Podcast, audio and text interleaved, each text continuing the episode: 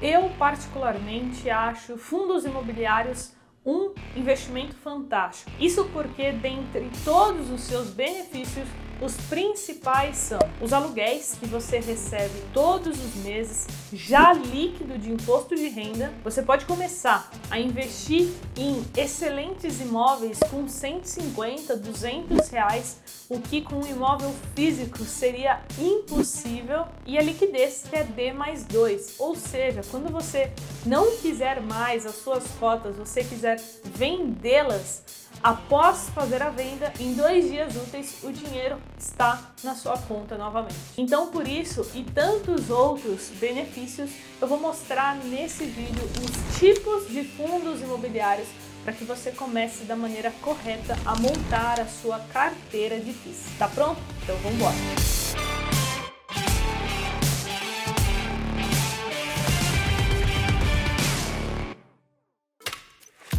Antes um recado muito rápido. Aqui no YouTube eu posto dois vídeos por semana, mas se você gosta do meu conteúdo e acha que ele agrega para você, eu convido para que você me acompanhe lá no Instagram @carolfrs, porque eu abro caixinha de perguntas toda semana e consigo passar muito mais conteúdo para vocês por lá. Então depois desse vídeo, corre lá para o Instagram e agora vamos para o assunto de hoje.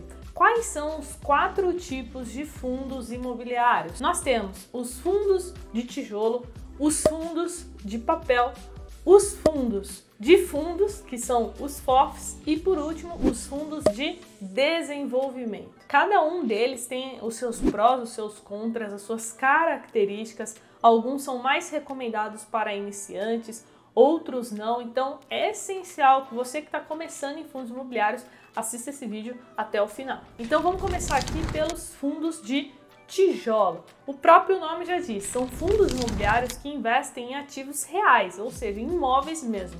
E aí os fundos de tijolos a gente pode dividir em várias subcategorias e elas são fundos de tijolo que investem em hotéis. A gente também tem fundos da área educacional.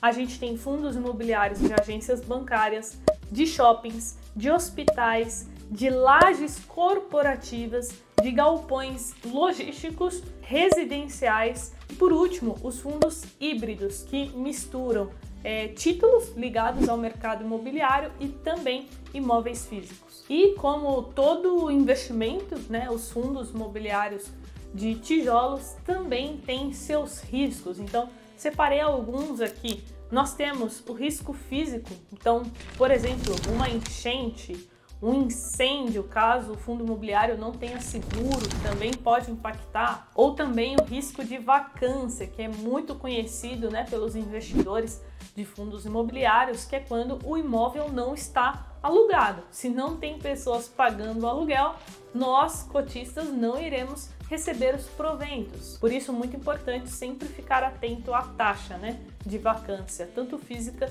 como financeira. Então, se você está começando, eu recomendo que você estude os fundos de tijolo e os mais procurados hoje são os fundos de shoppings, os fundos de galpões logísticos e também de prédios comerciais. E agora vamos para o segundo tipo, que são e Jordan que são os fundos de papel, como por exemplo, separei aqui o KNCR11. O fundo de papel, ele Jordan Dá oi aqui pro pessoal dos jovens, ó. Oi, pessoal! Tchau, Jordan. O fundo de papel ele compra títulos ligados ao mercado é, imobiliário no lugar de imóveis em si. Então, por exemplo, LCI, CRI, seja, todos esses títulos eles podem fazer parte da carteira do fundo de papel. E essas carteiras geralmente elas podem ter 10 títulos, 15, 20, 30, aí vai depender do fundo imobiliário. E agora falando sobre o risco, qual o principal risco do fundo de papel? Ele está atrelado ao título, né, que é um título de dívida. Então, o principal risco é o do calote, também conhecido no mercado financeiro, né, um nome mais formal, que é o risco de default. Além disso, nós também temos o risco de termos quedas bruscas nos índices que estão atrelados a esses títulos. Então, por exemplo, os fundos de papel, eles podem ter grande parte desses títulos atrelados ao CDI, mas também pode ser que uma parcela desses títulos esteja atrelado ao indexador IPCA. Então, sempre que você for é, estudar um fundo de papel, veja a qual indexador está atrelado o título. E agora, o nosso terceiro tipo são os FOFs, fundo de fundos. E o próprio nome já diz como ele funciona. É um fundo imobiliário no qual dentro dele existem diversos outros fundos imobiliários. Inclusive, existem FOFs que chegam a ter 50 fundos imobiliários dentro dele.